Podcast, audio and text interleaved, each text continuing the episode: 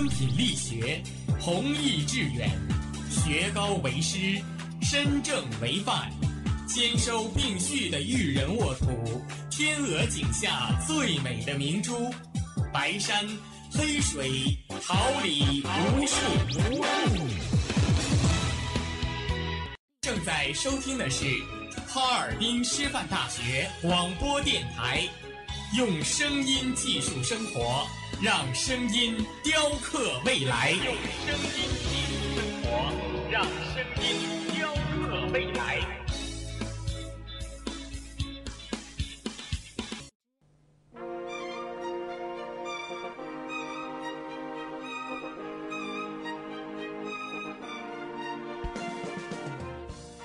春华秋实，桃李不言。炫动之声，无限精彩。FM 七十六点二。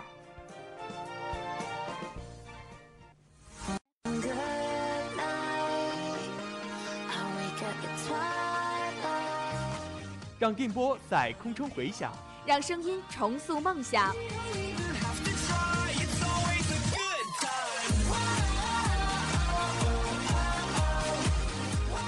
在青春的旅途上不沉寂，在年少的岁月里，让声音尘封迷茫。我的快乐源泉，我的青春宣言。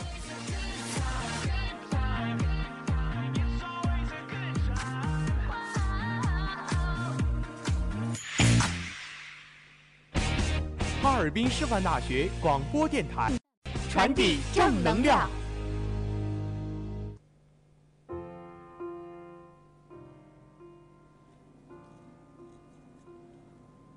赛场直击，聚焦最新体坛快讯；风云博弈，网罗最热竞技话题，为您播报争分夺秒的赛事。听我讲述运动。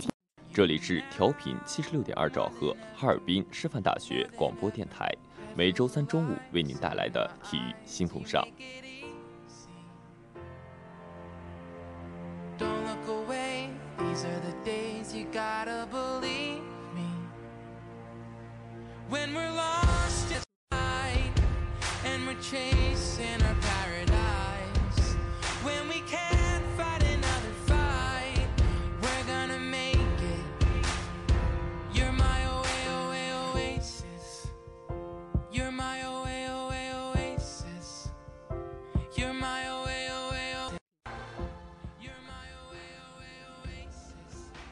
听众朋友们，大家中午好！今天是二零一七年六月十四号，星期三，农历五月二十。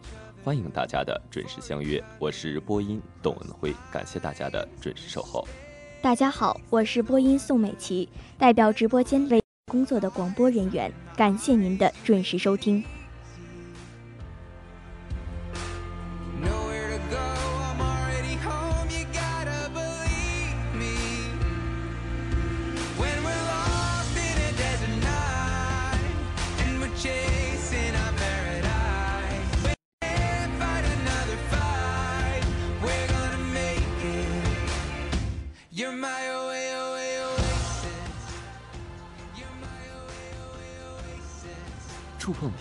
大事小情，弘扬运动至善至美，一切尽在赛事最前沿。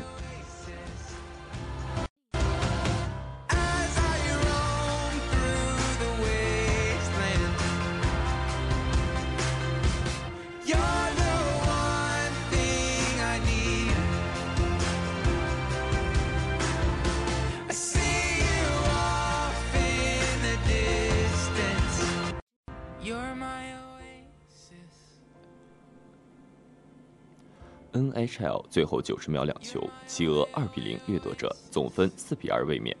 北京时间六月十二号，二零一七斯坦利杯总决赛开始第六场较量，结果全场比赛双方的门将都表现得非常生勇。到节进行到第十八分钟，前掠夺者旧将霍恩奎斯特抓住了机会绝杀对手，队史上第五次获得斯坦利杯冠军。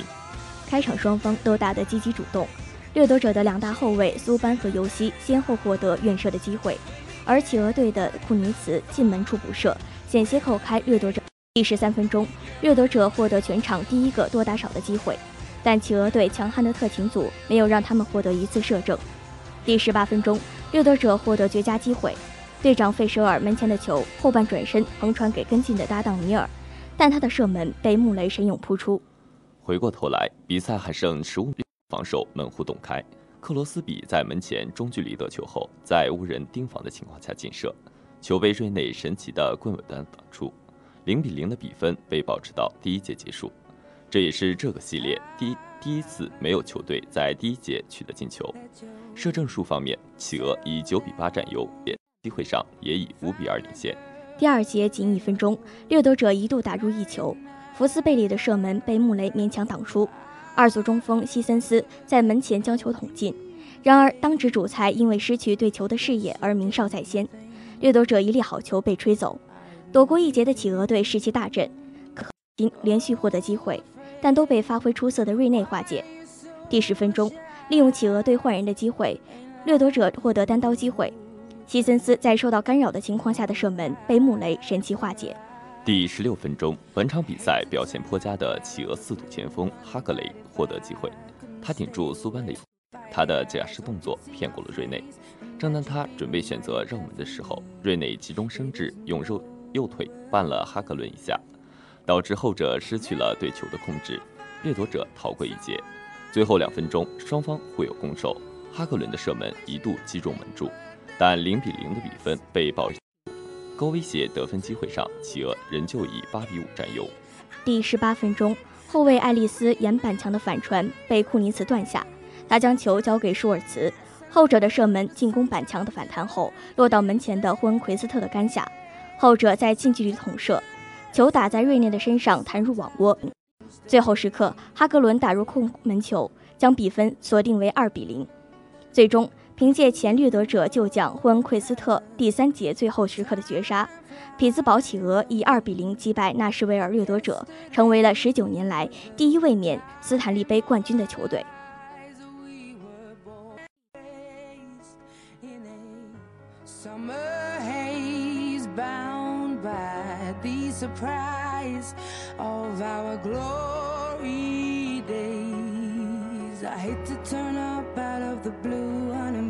But I couldn't stay away. I couldn't fight it. I face, and that you'd be reminded that for me it isn't over. Never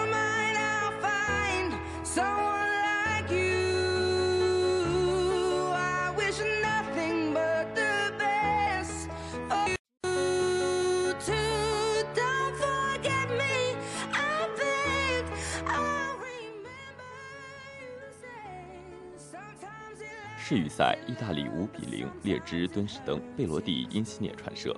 北京时间六月十二号凌晨两点四十五分，二零一八世预赛六，意大利主场五比零轻取列支敦士登，因西涅和贝罗蒂分别传射建功。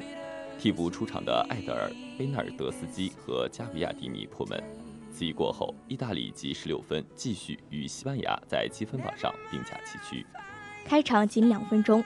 因西涅中场过顶球，德雷瓦后插入禁区，漂亮的左脚凌空抽射破网，但边裁举旗示意越位，进球被判无效。从慢镜头回放来看，这球是否越位在毫厘之间。第十七分钟，坎德雷瓦右路突破横传门前，但包抄的伊莫比莱慢了半拍，错失必进球机会。第斯皮纳佐拉传球，因西涅禁区内停球，顺势转身，右脚凌空抽手破门，一比零。意大利终于打破场上僵局，这是因西涅国家队第三球。第四十二分钟，因西涅妙塞左肋空档，因莫比莱面对出击的杰赫勒攻门被封出。第五十三突破送出妙塞，贝罗蒂第一时间前插禁区，面对杰赫勒右脚大力推射远角得手，二比零。贝罗蒂九次为意大利出战打进四球。第七十三分钟，贝罗蒂横传门前。埃德尔越位位置进球被吹掉，但仅仅一分钟后，贝罗蒂底线大力将球打，埃德尔及时插上包抄破门，三比零。这是埃德尔国家队第六球，他连场破门。第八十三分钟，基耶利尼横传，贝纳尔德斯基弧顶处左脚突施冷箭，杰赫勒扑救不及，皮球窜入大门左下角，四比零。这是他国家队处子球。第九十一分钟，斯皮纳横传门前。替补出场的加比亚迪尼包抄轻松捅射破门，五比零。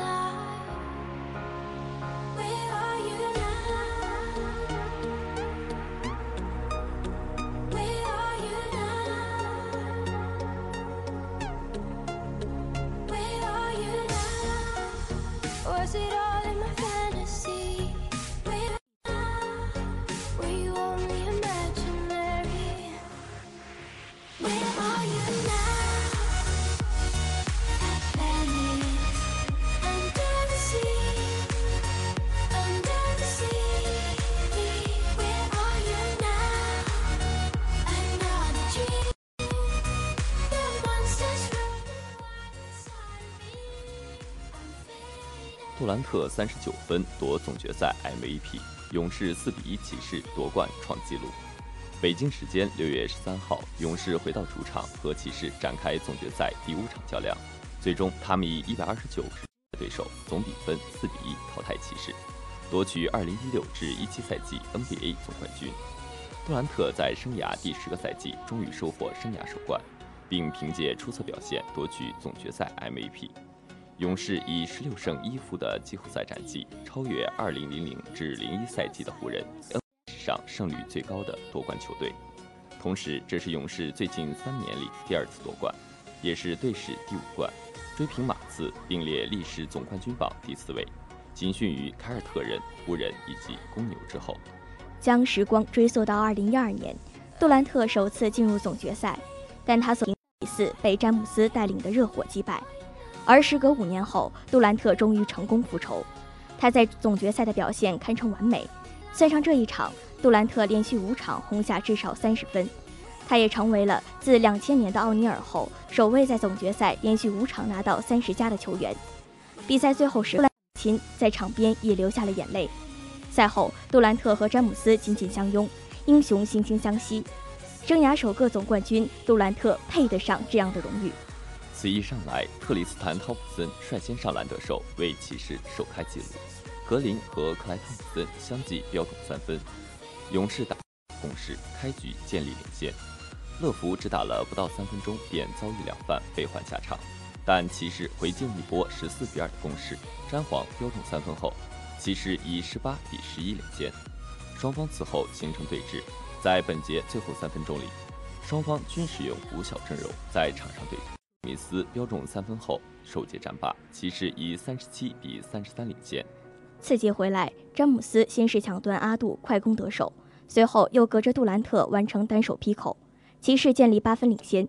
然而在此后不到七分钟时间里，场上风云突变，勇士打出一波二十八比四的疯狂攻势，这詹皇命中干拔三分，库里抛投大冲二加一后也躺在地板上享受着全场的欢呼，勇士建立十六分领先。半场结束，骑士以六十比七十一落后。下半场一边再战，克莱·汤普森命中两记三分，勇士一度建立十三分领先，但 J.R. 史密斯三分，詹姆斯和欧文也相继得手，骑士打出一波十一比三，将比分追至七十七比八十二。此后，骑士凭借着韧性一一直咬住比分，双方身体对抗极为激烈。本节结束前还剩十八秒，J.R. 史密斯迎着防守标中三分。至此，他的五投五中。第三节结束，骑士以九十三比九十八落后。末节上来，詹姆斯进攻得手，将分差缩小到三分。但杜兰特随后开始发挥，带领勇士打出一波十比三，将比分改写成一百零八比九十八。尽管詹姆斯和骑士仍在坚持，但球队的体能防守滞后。克莱·汤普森在本节还剩三分十四秒时跳投命中，勇士建立十四分领先。J.R. 史密斯随后打出神奇的三加一，只可惜发球未中，最终勇士保住优势，以一百二十九比一百二十击败对手，成功夺冠。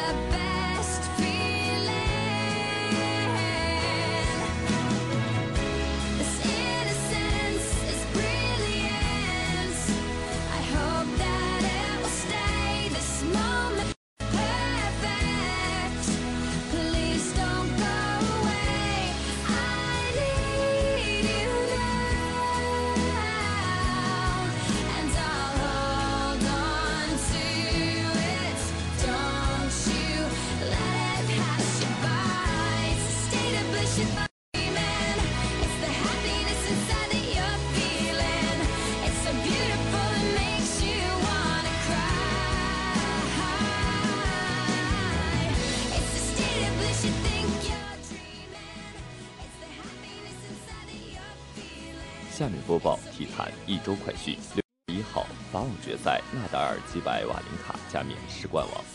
U 二零世青赛，列文破门，英格兰一比零委内瑞拉成功夺冠。六月十二号，世预赛，西班牙二比一小胜领跑，真和破门，神锋建功。下面介绍未来一周体育赛事。六月十七号，三轮，贵州智诚对战广州恒大，上海申花将对战重庆力帆。六月十八号，联合会杯 A 组第一轮，葡萄牙对战墨西哥。六月十九号，联合会杯 B 组第一轮，喀麦隆对战智利。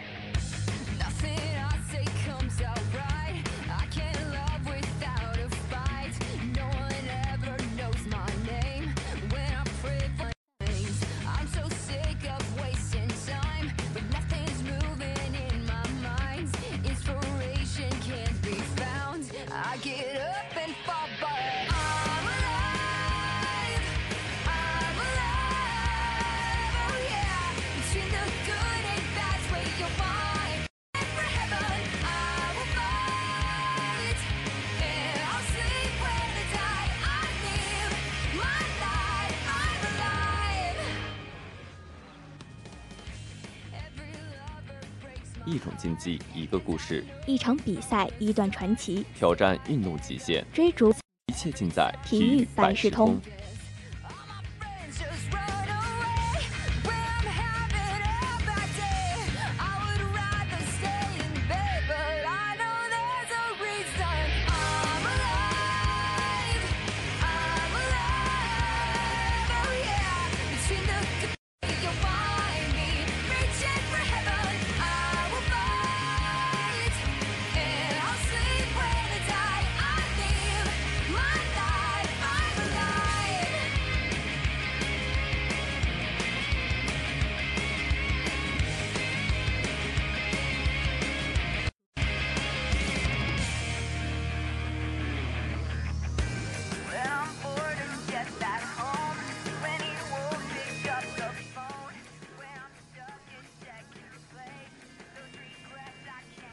今天为大家介绍的体育项目是水球。水球是一种在集体球类运动，是一项结合游泳、手球、篮球、橄榄球的运动，也是一项新兴的运动项目。水球起源于19世纪中叶的英国。比赛的规则和目的类似于足球，以射入对方球门次数多的一方为胜。水球运动员在比赛时以除守门员外，双手同时握球是一种犯规行为。水球是新兴的运动项目，一种在水中进行的球类活动。由于水球是在水中进行的集体性项目，且比赛相当激烈，比赛时间为三十二分钟，分四节进行，每节八分钟。死球时停，先休息两分钟，中场休息五分钟，同时交换场地。场外替补人队员六人，比赛中任何时间均可换人，除守门员外，任何人不得用双手出球。比赛时以球体整体穿过球门线为得分，得分后双方队员应回到本方半场，一方队员在中线的中心点开球。比赛中一方进攻控球时间不得超过三十五秒。它起源于十九世纪中叶的英国，最初是人们游泳时在水中传掷足球的一种娱乐活动，故有“水上足球”之称。后逐渐形成两队之间的竞技水球运动。八九六年。英国出现用小旗标定边线和球门的水球比赛。一八七七年，英格兰伯顿俱乐部聘请威尔森制定了世界上第一部水球竞赛规则。一八七九年，出现了有球门的水球比赛。一八八五年，英国游泳协会将水球列为单独。水球运动从1973年开始举办世界水球锦标赛。1979年，国际业余游泳联合会举办了第一届女子水球世界杯赛。1986年举行的第五届世界游泳锦标赛将女子水球列为正式比赛项目。水球运动在20世纪20年代，香港至广东一带，加拿大、荷兰、美国、澳大利亚、德国等国家开展的比较好，水平较高。中国水球队曾在第八届、第九届、第十届亚运会上连续获得冠军，在第二十三届奥运会上获得了第九名。提起水球这项运动，中共往往都会将它归入冷门项目的行列。的确，水球这项运动在我国开展的并不普及，在国内一些高水平的水球比赛中，观众也常常寥寥无几。其实，水球这项又名水上足球的运动，其精彩激烈程度丝毫不逊色于绿茵场上的足球比赛。会场上，水球比赛不仅是一项上座率十分高的赛事，在欧美等国更是备受追捧。在美国，水球的普及率超过了足球；在瑞典、挪威和丹麦，水球甚至被称为第一运动。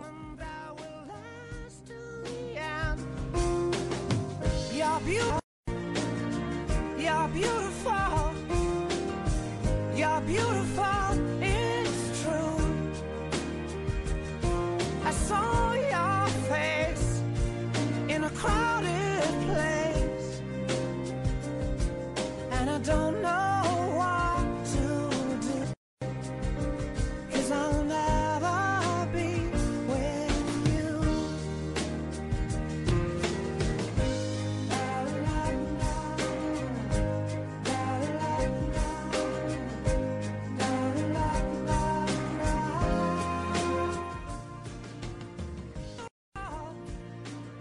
焦榜样力量，找寻冠军魅力，驻足体育，追忆往昔，一切尽在风云人物志。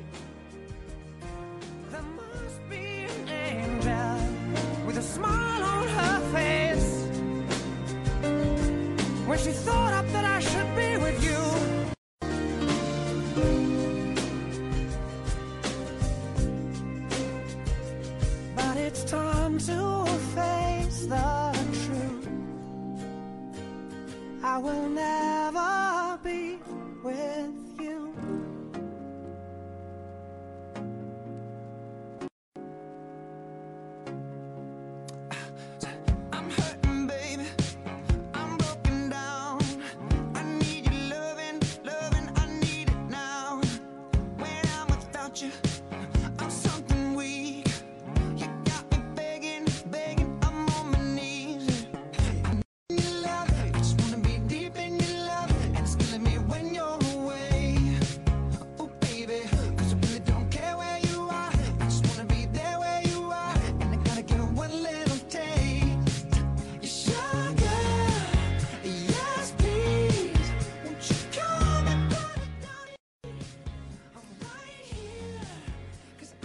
将为大家介绍一位著名的女子台球运动员潘晓婷。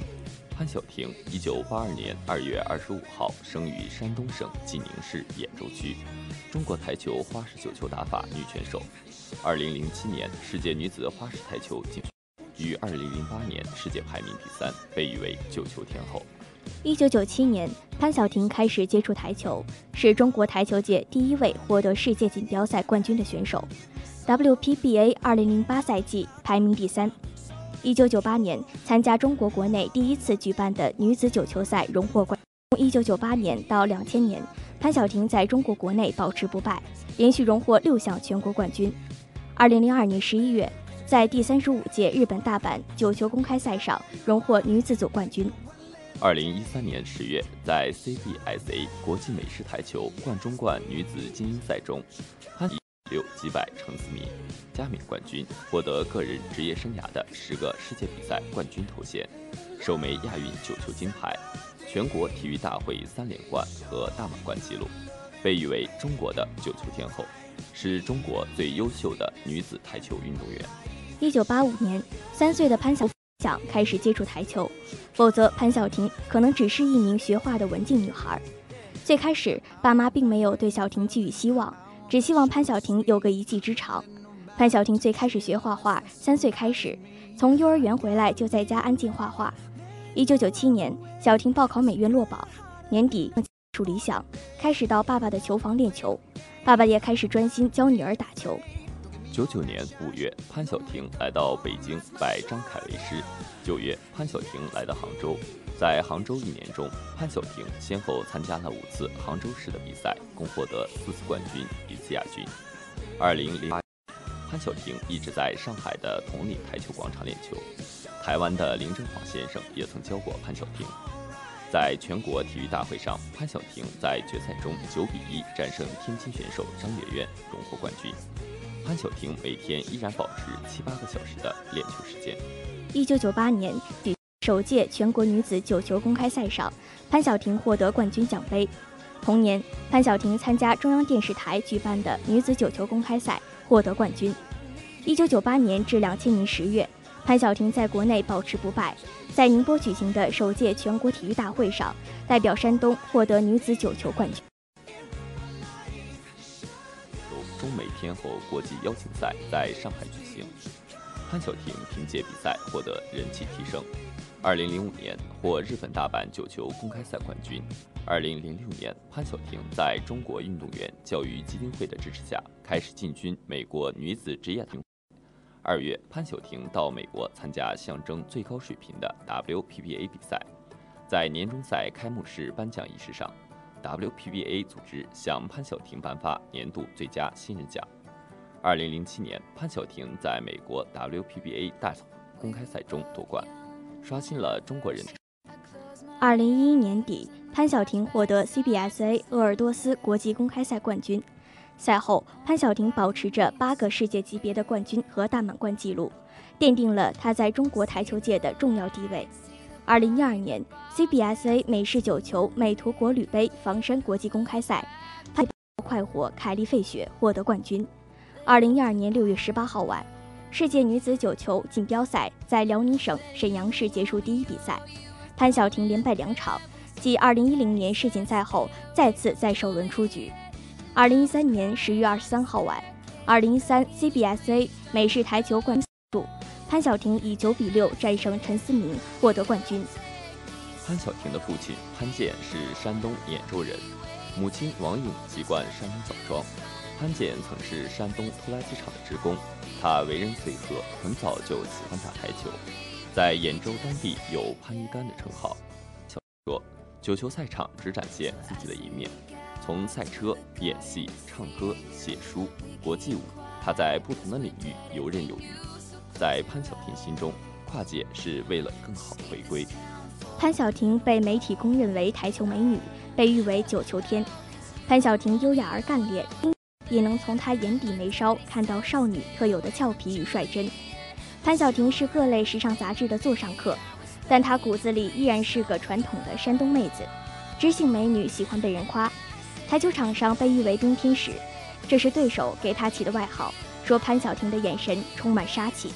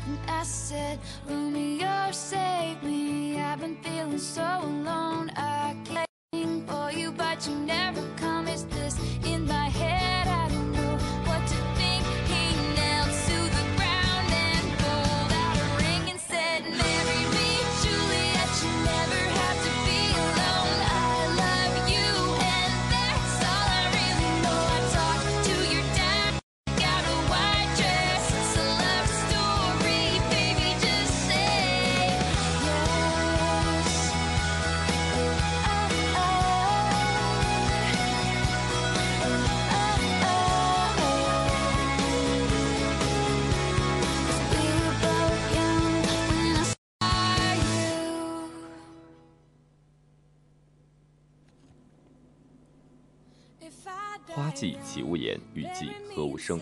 静聆月牙心，舒展花蕾情。奏青春之曲，听青年之声。舞木叶之步，燃热血之火。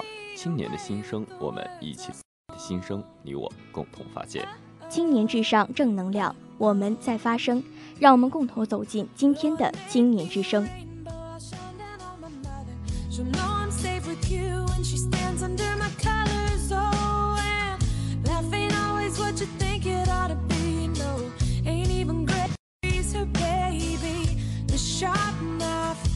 有网友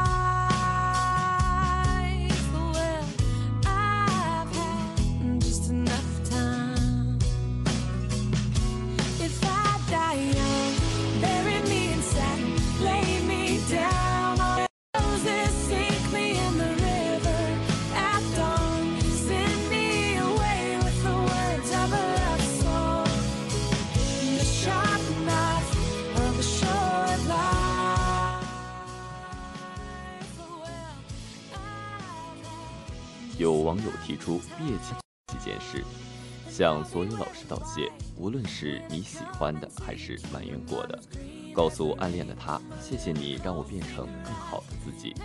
携二三好友来一场说走就走的旅行，重新逛一遍校园，拍下属于自己的毕业照，向一直没有朋友说声对不起。你有哪些关于毕业季的畅想、期待或是回忆？近日，杨先生收到多年没联系的老同学于先生的短信，称自己信息遭泄露，误理会接到的电话及短信。当晚，杨先生就被借贷公司上百条督促还钱短信轰炸。表示，向借款人手机通讯录中好友发送督促还款短信的手段，会让借款人很有压力，从而促使他迅速还款。另外，一般正规借贷公司只向通讯录好友发一次督促还款的短信。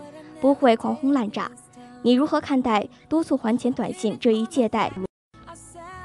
近日，日本出现一家会上错菜的料理店，店里的服务员是一群患有阿尔茨海默病的老奶奶，他们动作缓慢，听力下降，各种问题导致送餐出错率猛增，而知道原因的顾客仍耐心地笑着吃那些不是自己的。每个人都会老去，给他们多一点关爱和理解。你会光临这家会上错菜的暖心餐厅吗？杭州的姚先生说，七号晚，他家儿子小姚在英语培训班被一个小朋友的妈妈打了，原因是小姚比较好动，用踢头的方式欺负了班上一个内向的小朋友。妈妈看到后，当众抓着儿子的手击打小姚，教育儿子说要打回去。姚先生说，对方妈妈此举导致小姚受惊后失眠，有事为何不能先找他沟通？这事儿你怎么看？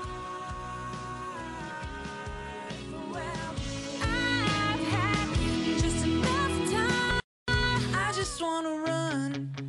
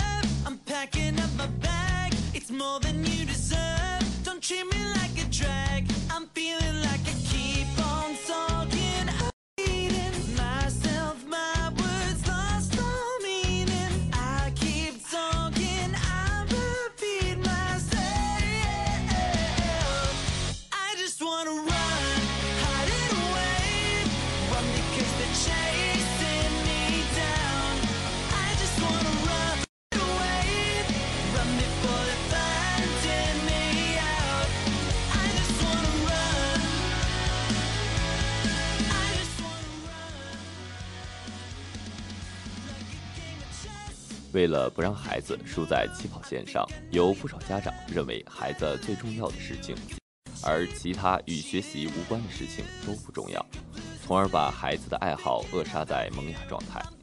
也有家长认为孩子有一技之长很重要，所以给孩子报了各种各样的培训班、兴趣班，并美其名曰培养爱好。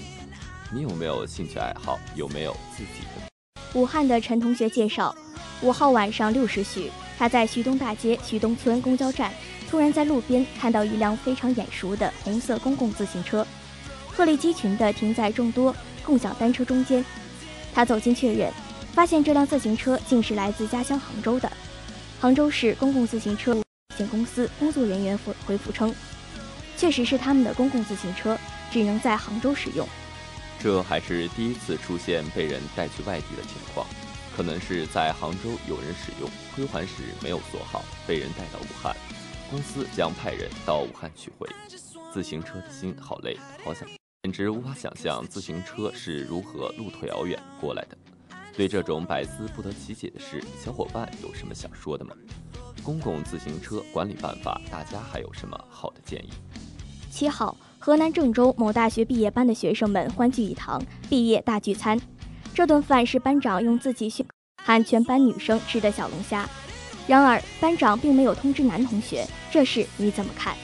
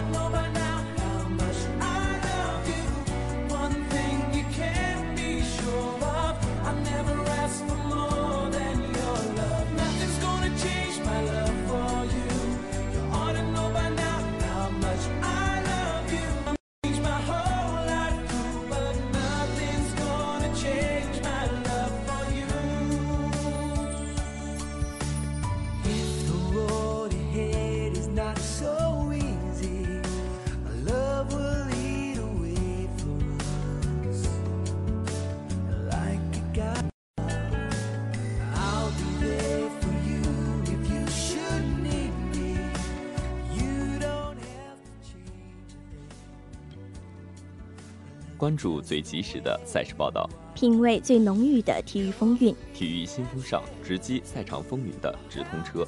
体育新风尚，快讯的风向标。播音：董文辉、宋美琪，监制：纪元、刘月，编辑：孙明启，导播：王金萌，新媒体：杨奇威、韩雪彤，综合办公室：李彦浩，实习监制：何山、陈子月、赵寒松。感谢大家的准时收听，下周三我们不见不散。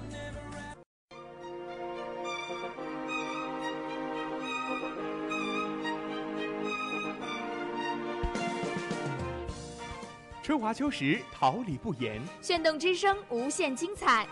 FM 七十六点二。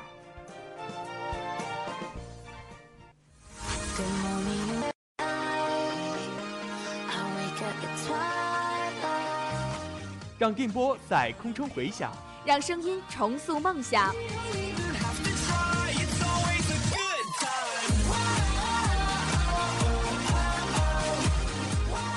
在青春的旅途上，用电波打破年少的岁月里，让声音尘封迷茫。我的快乐源泉，我的青春宣言。